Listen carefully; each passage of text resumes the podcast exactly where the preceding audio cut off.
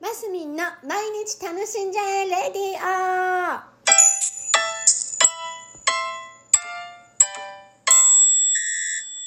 ございます。2022年3月22日火曜日マスミンです。ちょっと今食い気味でしたねスタートが。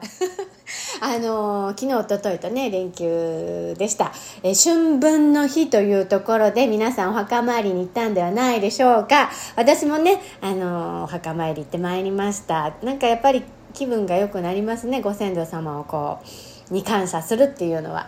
えー、こうやって日にちを決めていくっていうのはやっぱいいことだなって八王子に帰んなきゃって本当に改めて思います。お墓参り行かなきゃと思います。でちょっとね春分の日のことを調べたんです。で春分の日って日にちがずれるって皆さんご存知でした？3月の20日と21日とその年によって違うんですって。で今年は2022年の3月の20 1日だったんですけどその日付がずれるっていう理由がねあの太陽のなんだ経光景？光景が0度になる日時日時なんです。って光景って黄色い経緯の経って書いて経経経緯経緯うん。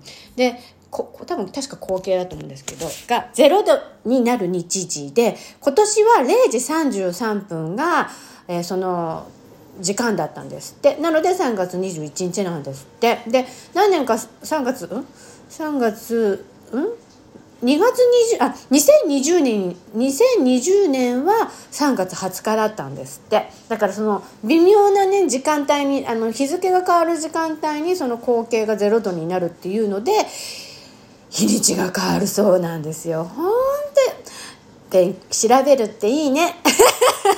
っていうところで今年はそういうことでございました。でえっ、ー、となんだ昼間と夜が、えーと、同じ時間になるっていうのがね皆さん一番知っている情報なんじゃないかななんて思ったんですけど私ちょっといろいろ調べたらびっくり仰天やっぱ国々によってね春分の日あちこちにもあるんですって北半球だってと春南半球だと秋とかなんかいろいろあるみたいなんですけどねそれぞれに中国だったり、えー、ヨーロッパとかでも春分の日なんかっぽいものがあるみたいですよ。で、えー、日本ではやっぱりあのお墓参りをしたりねそのかせご先祖様に感謝するっていうのがねあのポイントかなってあと卒業が終わって新新年度に向けていろいろな準備期間に入ってるママやパパたちがねいるんじゃないかななんて思ったりしますがでね調べてたらなんかねこの春分の日には太陽が北緯35度22分のラインを真東から登って真西に沈むっていう沈むんですって。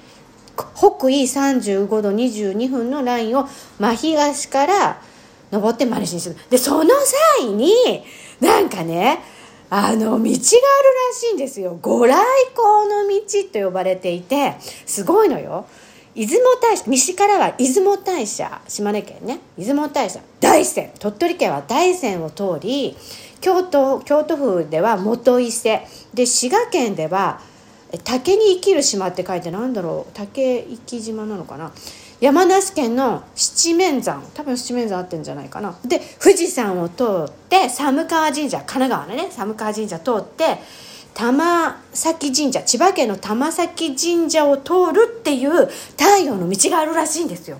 それがね御来光の道って呼ばれてるんですって。だからその春分の日にその神社に行ったらいいことがあるんじゃないかって。パワースポットで人気なんですって。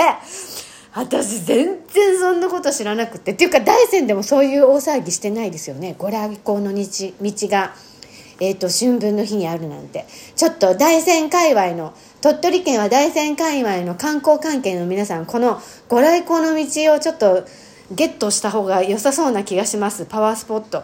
なんかね太陽が通る道なんて素敵じゃないですか。やっぱ太陽がねいろいろなパワーくれるしね。人間あとか、ね、太陽元気もらえますよね。それのパワースポットっていうことに神秘的な体験をなんですって。で出雲だから来年は出雲大社も行ってみたいしその後大山も登ってみようとそのうちその後なんか神奈川とか私ね近そうなので私が近そうっておかしいな。あの寒川神社とか近そうだなと思って行ってみたい。富士山もね一回登ってみたいと思いながら登ってますよ。近くまで。ご来光。一番てっぺんまで登ったことないんですよね。っていうところで今日は一番私がお伝えしたかったのはご来光の道です。大山と出雲大社なんてこんな近くに2つもご来光の道あの春分の日のねご来光の道があるそうなのでちょっと皆さんちょっと足を運んでみませんか？来年ご来光の道ツアーあのツアーでもしようかなマスミンと 一緒になんて何を、何を考えてんだって感じで。はい。また今週も楽しい感じでスタートいたしました。3月22日、えー、張り切ってまいりましょう。マスミンでした。